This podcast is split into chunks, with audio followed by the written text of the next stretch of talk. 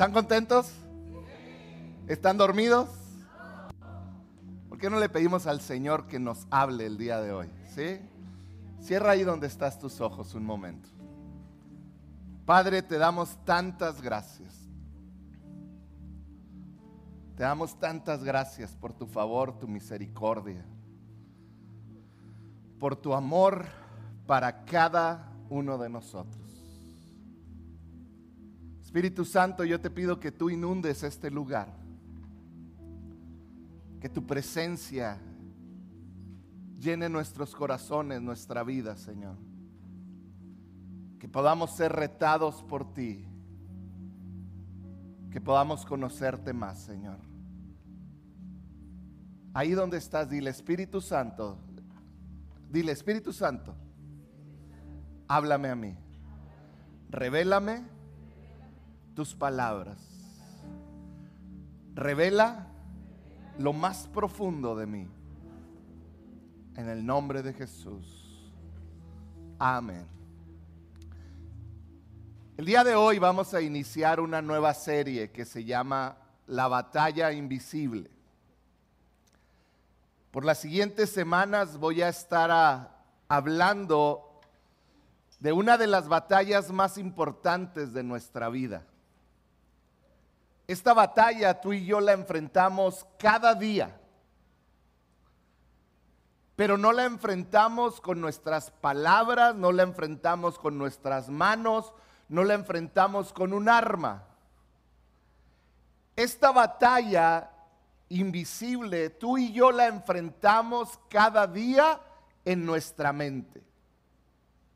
La mente es este campo de batalla donde tú y yo luchamos con pensamientos como el fracaso, como la culpabilidad, como el dolor, como la angustia, con la tristeza, con la pérdida.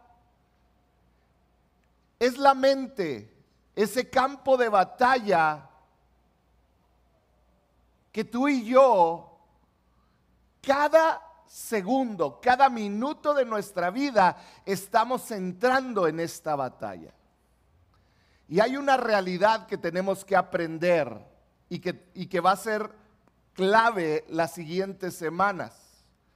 Nuestra vida sigue la dirección de nuestros pensamientos. Piénsalo por un momento. Nuestra vida sigue la dirección de nuestros pensamientos. Así como esa bolsa que Iván trató de quitarme. Si yo fuera esa bolsa, mis pensamientos terminan dirigiendo hacia dónde va esa bolsa. Porque nuestra vida sigue la dirección de mis pensamientos y puede ser que en algún momento yo diga, no, no, yo voy a ir para el lado contrario, pero si yo mis pensamientos constantemente van al mismo lugar, mi vida va a terminar yendo hacia ese lugar, porque nuestra vida sigue la dirección de nuestros pensamientos. Piensa en tu vida. Y dime si eso no es verdad. A lo largo de nuestra vida, algo de lo que más me emociona de conocer y leer la Biblia es que mientras pasan los años, la ciencia descubre que lo que dice la Biblia es verdad. ¿Te ha pasado? Constantemente, últimamente ha habido estos avances en, temas mentales que lo único que han hecho es decir, ah, pues ya lo dijo la Biblia. Está escrito en la Biblia desde antes. Esta serie que vamos a estar viendo va a estar viendo tanto evidencia bíblica como evidencia científica. Voy a estar tratando con mi limitado conocimiento científico, voy a estar tratando de ver estos dos lados evidencia física, eh, perdón, ciencia moderna y evidencia bíblica. Vamos a ver un versículo que muchos de ustedes conocen, se encuentra en Filipenses 4, 8 y 9.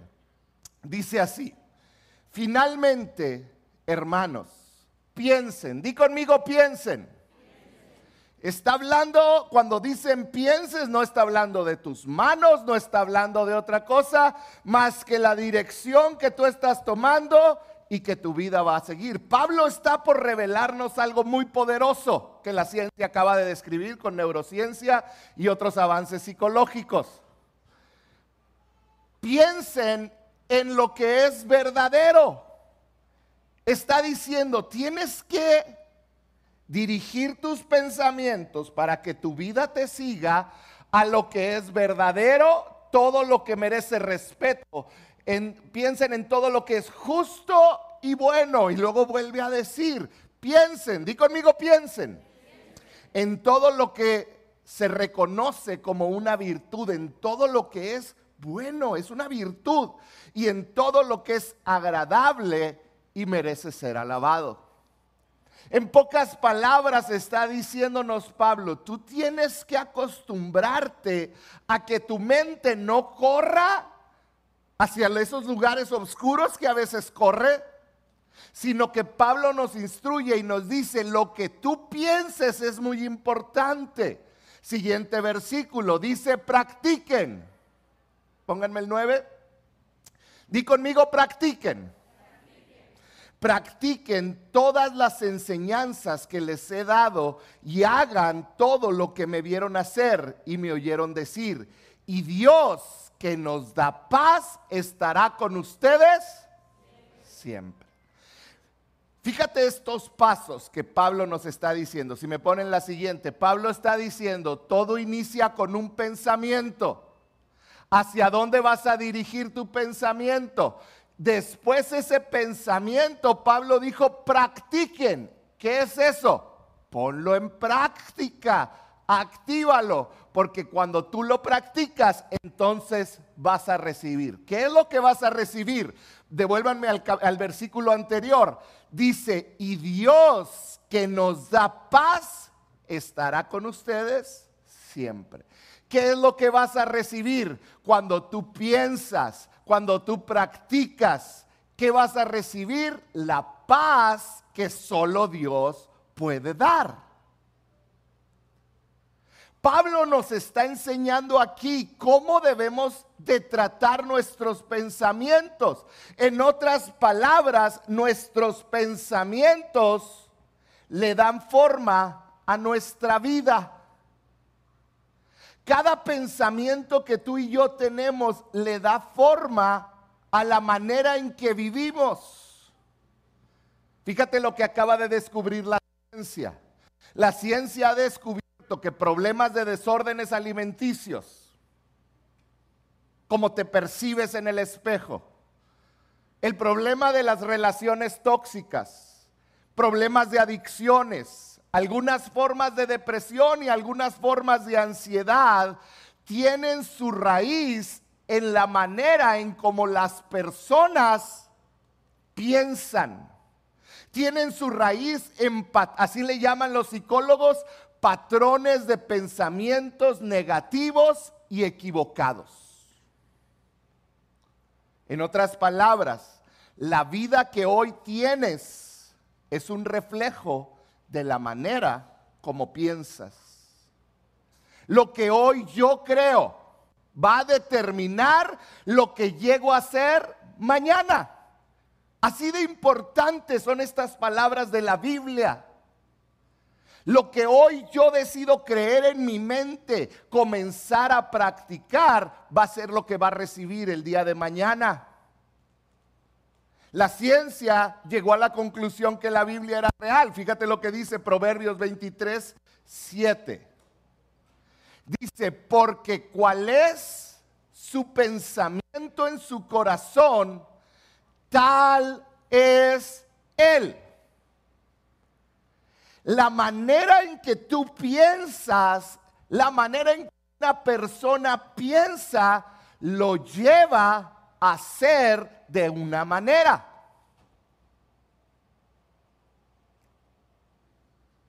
Porque cual ¿no está el versículo de Proverbios? Porque cuál es su pensamiento, apúntalo, 23.7, Proverbios 23.7, porque cuál es su pensamiento en su corazón, así es. Mi manera de pensar determina cómo vivo. En otras palabras, tanto la Biblia y la ciencia llegaron a esta conclusión. Mi vida es guiada por mis pensamientos más fuertes y mis pensamientos más recurrentes. Mi vida está ubicada en el lugar donde más está mi mente.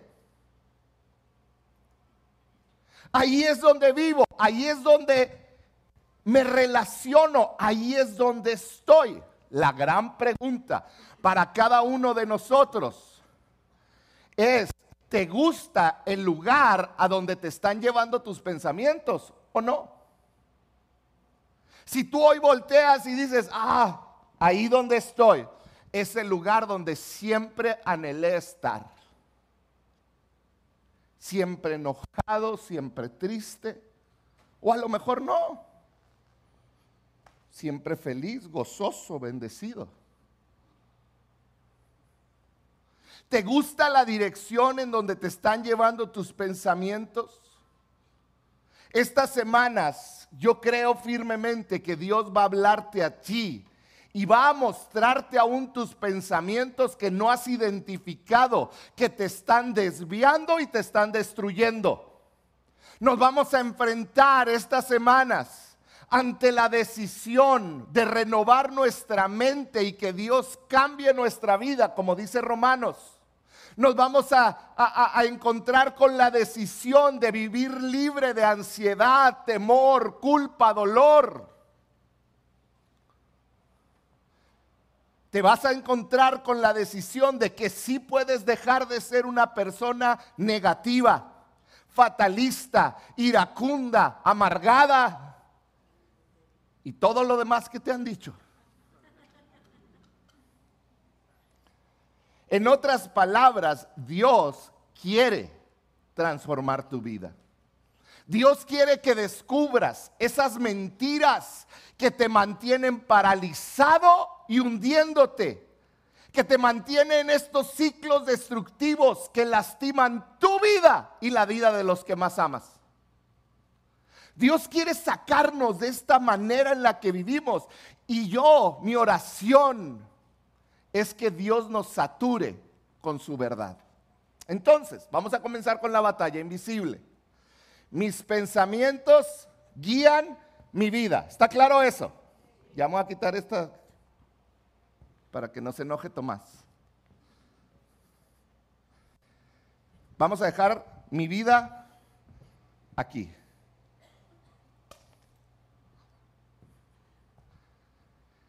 La batalla invisible. Hoy tenemos que aprender, yo te quiero enseñar hoy cuatro cosas. Voy a ver cuatro puntos contigo que son la base de todo lo que vamos a ver las siguientes semanas. Número uno, ¿cuál es tu campo de batalla? Tú y yo libramos una batalla invisible día a día. Y es muy importante que tú y yo aprendamos a pelear esa batalla. ¿Cómo es que yo puedo pelear esa batalla que yo enfrento día a día? Es muy fácil.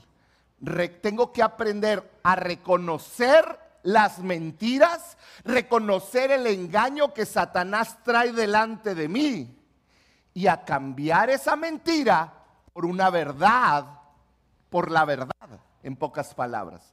Entonces, hoy vamos a hablar cómo reconocer una mentira y cómo cambiarlo por una verdad. No sé cuántos lo saben, esto lo leí hace mucho tiempo, pero me impresionó mucho. En aquel tiempo cuando se usaban los elefantes en los circos, ¿cuántos fueron a un circo a ver un elefante? Para hablarle a, los derechos de animales que vengan por ustedes. Pero yo una vez leí cómo entrenaban a un elefante. El elefante es un animal majestuoso, inmenso, poderoso. He visto cómo con un centón puede aplastar un carro. Es un animal majestuoso. ¿Cómo es que lo llevan a un circo y lo hacen que no se salga de una planchita de cemento y no está encadenado? La primera vez que yo lo vi decía, ¿cómo no es posible? Hasta que vi cómo los entrenaban. Lo que hacen es que desde pequeños les ponen un grillete a una de sus patas. Y ese grillete está eh, tiene cierta distancia y lo ponen al centro de una plancha de cemento y el elefante cuando está chiquito quiere salir y correr, pero se lastima la pierna y regresa. Y al ratito quiere salir para otro lado y está un grillete que no lo deja. Y así lo dejan y va creciendo ese elefante. Hasta que llega un momento donde los que lo están entrenando le quitan el grillete y el elefante cree que tiene un grillete que le va a lastimar si se sale y él ya sabe, este es mi límite. Este es el área donde yo me puedo mover. No puedo moverme más allá porque me va a lastimar. Y entonces Fíjate lo que sucede. Estos elefantes viven en una prisión imaginaria. Di conmigo prisión imaginaria. Como la que a veces nosotros tenemos. Este elefante comienza a vivir en esta prisión donde él no está agarrado a nada. No hay nada que le impida correr y aplastar carros. Pero él cree que está en grilletes y que ese grillete lo puede sostener. En otras palabras, engañaron su mente. Engañaron la mente de este animal. La gran pregunta para ti, para mí es, ¿tú te sientes cautivo? ¿Será posible que creíste una mentira y que has vivido en base a esa mentira y que a pesar de que ya no hay grillete y tú tienes todo el potencial de salir, ser feliz, vives atrapado como un elefantito. Te sientes atrapado y cautivo. Sientes que hay un grillete en tu vida que a lo mejor tú mismo creaste. Segunda de Timoteo 1:7 dice así: pues Dios, fíjate quién, Dios, dice Dios, no nos ha dado un espíritu de temor ni de timidez, sino de poder, amor y autodisciplina. Este versículo implica muchas cosas. Pablo, eh, perdón, ahí está diciéndole Pablo a Timoteo, hey hijo, Timoteo era un jovencito y le está diciendo, hijo, hay muchas cosas para las que yo no te creé. Yo te creé y yo te di un espíritu de poder. ¿Qué quiere decir? Que eres fuerte. Tú puedes vencerlo, aquellas cosas que vienen en tu contra de amor. Tú puedes amar aunque otros te lastiman. Y tú tienes dominio propio para contarte. Eso es lo que yo... Pero el engaño alrededor puede hacer que caigas en temor o que te hagas cobarde. Pero puedes meterle ahí otro tipo de cosas, tristeza, culpabilidad. Y lo que Pablo, inspirado por el Espíritu Santo, le está diciendo a su hijo espiritual es, Timoteo, yo no, Dios no nos ha dado, Dios no te dio un espíritu de depresión, de tristeza, de culpabilidad. Ponle tú el nombre. Lo que sí te dio Dios es, un, es poder, amor y autodisciplina.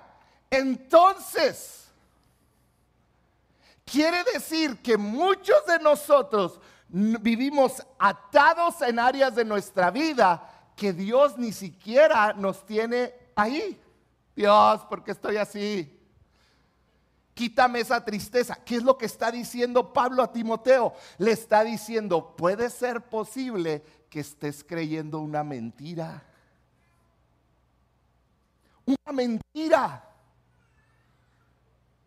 Si tú vives con temor, si tú vives con tristeza, Si tú estás viviendo una vida que no quieres vivir, que no te sientes feliz, si te sientes atrapado, encerrado en una mentira, si sientes que nunca vas a poder ser feliz o vas a poder alcanzar tus sueños, muy probablemente, o no muy probablemente, has creído una mentira. Porque Dios te dio un espíritu de poder, amor y dominio propio. Entonces, ¿qué tenemos que hacer? Identificar la mentira, quitar la mentira y reemplazarla con la verdad. Identificar, quitar y reemplazar. ¿Dónde sucede todo esto? En mi mente, en tu mente, en nuestra mente. Ahí es el campo de batalla. La batalla por tu vida se gana o se pierde en la mente. Hábitos que no puedes dejar. Ay, es que no puedo dejar de fumar. Es que no puedo dejar de maldecir. Es que no puedo dejar de actuar de esta manera. Es que no puedo dejar. Es una mentira que has creído. Porque Dios te dio un espíritu de qué? Poder, amor y dominio propio. Es que no puedo. Es que yo no puedo conectar con Dios. ¿Cuántos de ustedes? No levanten la mano. Pero ¿cuántos de ustedes han dicho es que yo no puedo conectar con como que Dios y yo, como que él somos Hoy no siento nada. No, fíjate lo que me han dicho. Yo no puedo leer la Biblia. La empiezo a leer y me da sueño. Te tengo una noticia a mí también. Pero eso no quiere decir que no deba de conocerla. No te desveles. No, es que yo no entiendo la Biblia. Tengo una noticia y hay versiones que puedes entender. ¿Cómo si puedes entender que dice alto? Mentiras, es que yo no puedo conectar con Dios. Es que yo no puedo, así soy, yo reacciono así, yo grito cuando me enojo. ¿Cuántos iracundos? No, no es cierto, no levanten la mano. No, es que yo no puedo dejar de pelear con mi esposa. La veo y parece que ¡cling! escucho. Peleas conyugales es lo diario en la casa. ¿Por qué? es que es tóxica. Se me hace que el tóxico es otro. No, es que yo batallo con temor porque tú no sabes lo que yo viví. Dios no te dio un espíritu de temor. Dios no te dio un espíritu de soledad. Dios no te dio un espíritu de ansiedad, de culpabilidad, de negatividad. Tu mente está bajo constante ataque y no puedes ignorarlo. Tu mente no puedes cambiar. Fíjate bien esto, apréndete esto porque esto es es oro puro. Tú no puedes cambiar lo que no confrontas. Tú no puedes cambiar aquello que tú no confrontas y te paras delante de él y dices, ¿por qué tengo temor? Pero ¿cómo vas a confrontar algo si antes no lo identificaste? Tú no puedes cambiar lo que no confrontas, lo que no te paras firme y dices, ¿por qué tengo esta batalla con la pornografía? y lo confrontas y lo ves como algo incorrecto, algo que está ofendiendo a tu familia, a tus hijos, a Dios, y te paras firme y lo confrontas. Porque si ignoras la batalla, déjame te digo algo. Si ignoras la batalla, vas a perder la guerra. Porque el que tú ignores algo que está sucediendo no implica que porque tú lo ignoraste deja de suceder.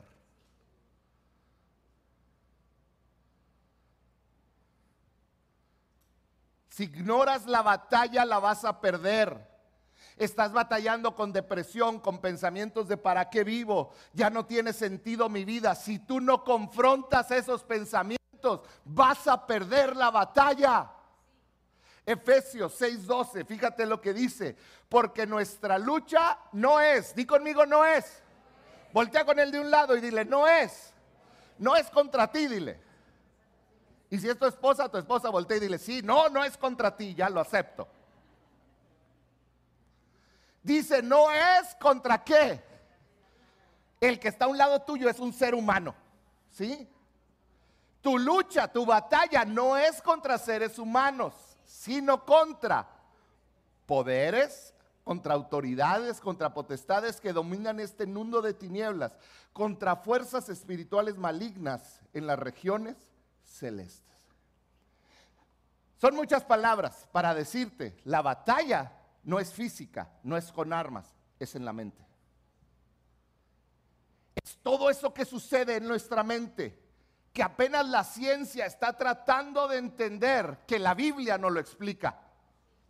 Es una batalla espiritual contra Satanás. Y el único campo de batalla que Satanás tiene es la mente.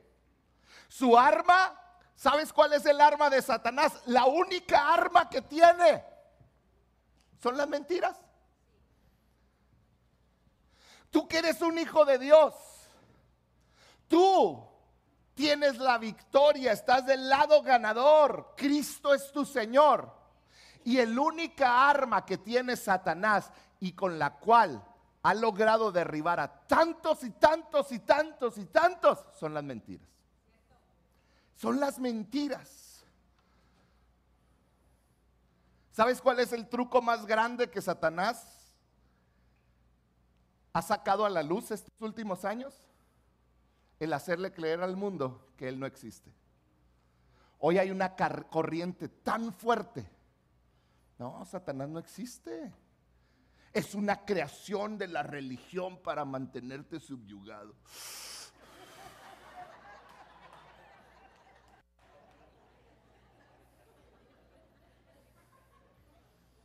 Perdón por los...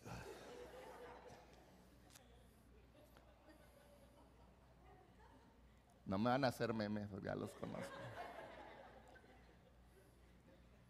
No, eso es muy religioso, es que eso, no, eso es como muy místico. No. Satanás con facilidad planta mentiras. Y para que lo podamos entender, planta semillas en nuestra mente. ¿Realmente Dios existe? Dudas.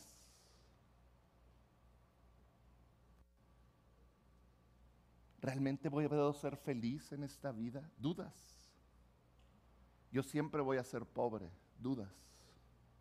Comienza a sembrar confusión. Hoy más que nunca con todo lo que vemos en las redes, los niños empiezan a creer con una confusión por lo que escuchan, ¿te fijas? Por lo que ven y escuchan, son semillas, seré niño, seré niña. Volté para abajo. Usted no.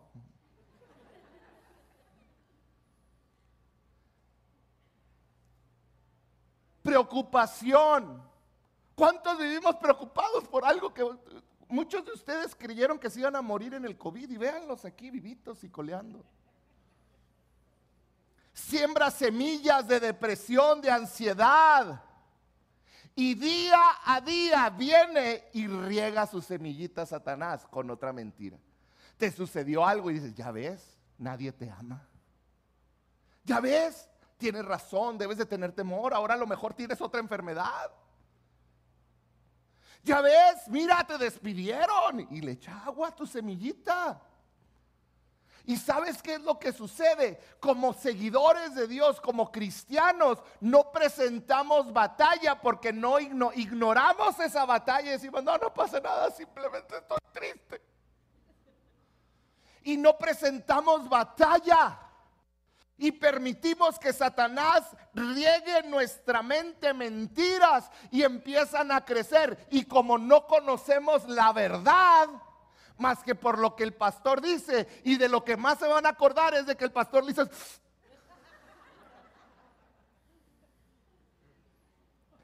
Pero aquí está la verdad. ¿Cómo vas a, vas a batallar, vas a luchar contra una mentira si no conoces una verdad? Porque no es tu verdad. No, no es cierto, lo niego, lo niego. no, no se trata de algo, de, de convencerte de algo. Se trata de que esta palabra fue soplada por Dios. Nació desde lo más interior para darte la victoria a ti. Entonces, ¿dónde es el campo de batalla? Número dos, tú tienes un enemigo que te odia. Vamos a ver tres versículos, pónganme la que sigue. Vamos a ver tres versículos. Juan 10:10, 10, Primera de Tesalonicenses 2:18 y Primera de Pedro 5:8. ¿No está? Ahí va, está lenta, nada más. Juan 10:10 10, dice, el ladrón no viene más que a robar, matar y destruir. Yo he venido para que tengan vida y la tengan. El ladrón a qué vino? Matar, hurtar y destruir. Para robar tus sueños, para matarlos, para destruir tu vida. Primera de Tesalonicenses 2:18 dice, si deseaba, si deseaba visitarlos yo mismo, Dice, pero yo mismo, Pablo, más de una vez intenté ir, pero ¿qué? Satanás lo impidió. En otras palabras, Él está para detenerte. Él no nomás está para robar, matar y destruir, sino que está para detenerte. Y primera de Pedro dice, estén alertas, despierten. Dice, cuídense de su gran enemigo el diablo, porque anda al acecho, como un león rugiente buscando a quien devorar. Entonces tenemos un enemigo que nos odia y tienes que entenderlo. Te odia a ti y odia a tu familia.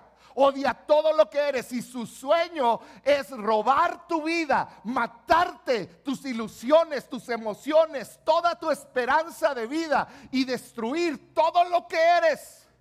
Eso es para lo que él vive. Estas palabras, ¿sabes quién las dijo? Jesús. Jesús dijo, a eso vino el ladrón. Y luego Pablo entendió algo. Satanás también está para impedir que yo llegue a donde tengo que llegar. Y luego Pedro escribió, Satanás anda como un león al acecho para devorarme. Tú y yo tenemos que entender, tenemos un enemigo que te odia, que nos odia desde el día en que nacimos. Y desde el día en que nacimos, y dime si no es verdad, ha tratado de robar, de matar, de destruir, de detener y de devorar. Lo vemos en nuestros hijos trayendo ideologías de género, trayendo confusión, trayendo tantas cosas. Lo has visto en tu vida con abusos, con golpes, con palabras.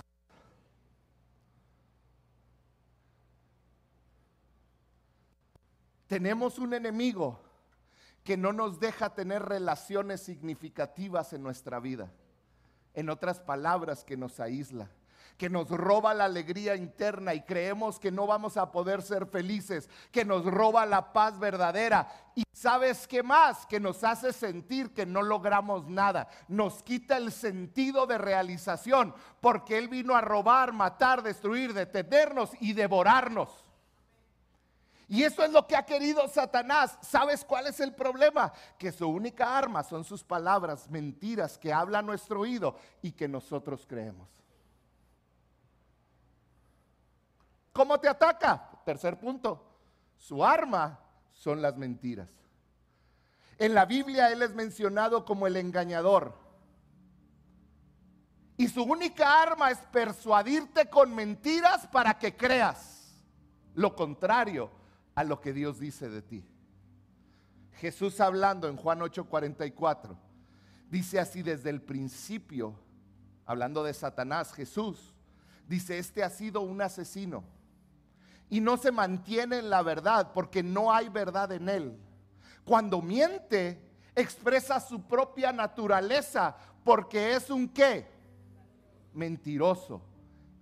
Es más, dice Jesús, es el padre de la mentira. Primera de Pedro 5.8, lo leíamos hace un momento. Estén alerta, cuídense de su gran enemigo el diablo, porque anda al acecho como un león rugiente buscando a quien devorar. Tu enemigo siempre está al acecho. Y nuestros pensamientos le dan forma a nuestra vida. Las mentiras que creemos le dan forma a nuestra vida. Y te voy a leer unos ejemplos que escribí. Porque creo que te vas a sentir identificado. ¿Qué pasa cuando tienes éxito en algo? Tal vez Él habla la mentira a tu vida y te convence de que no necesitas a Dios. ¿Te está yendo bien? No necesitas a Dios. Pero que si fracasas, que si fallas, Él tratará de lavarte el cerebro para que siempre, para que pienses siempre que serás un fracaso. Tienes una gran primer cita. Oh, es el hombre de mis sueños o la mujer de mis sueños. Él seguirá, él sugerirá que el romance es lo único que te hará feliz. Pero si tienes una primera eh, cita pésima que yo no tuve nunca esa experiencia, él susurrará que nunca nadie te va a amar por lo que eres. Si haces algo bueno por una persona difícil, murmurará que eres una gran persona y que realmente no necesitas la gracia de Dios. En cambio, si hablas con dureza y eres malo con alguien, te susurrará que eres una persona horrible y odiosa que Dios nunca podrá amar. Si estás tratando de mantenerte alejado de la pornografía, te va a susurrar al oído, no pasa nada. Todos lo hacen.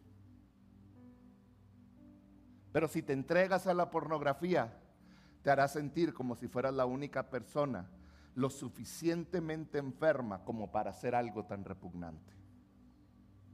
Porque Satanás es el padre de mentiras. Y él va a aprovechar tus éxitos o tus fracasos y hasta que no entendamos, estamos en una batalla invisible, diaria, cada momento, por nuestra mente. Y nuestra mente determina cómo va a ser nuestra vida. Hasta que no entendamos que Satanás está conspirando en contra de nosotros, siempre.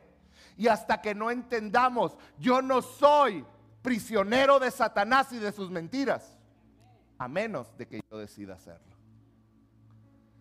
¿Y cómo decido serlo? Creyendo sus mentiras.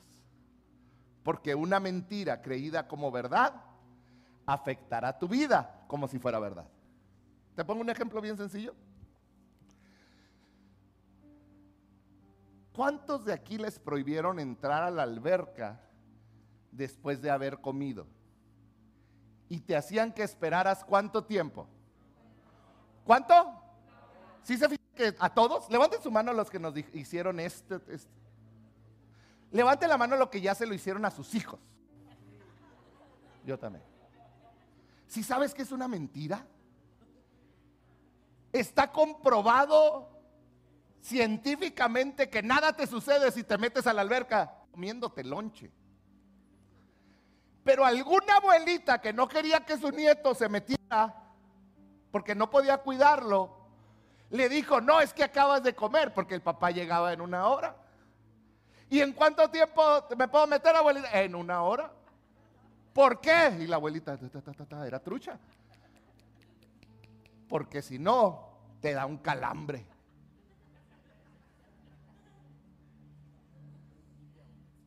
Y te vas a ahogar. Dense un aplauso a todos los que creyeron esa mentira. No nomás la creímos, la enseñamos. Yo era maestro de adolescentes y llevé una vez a 400 adolescentes a las anitas y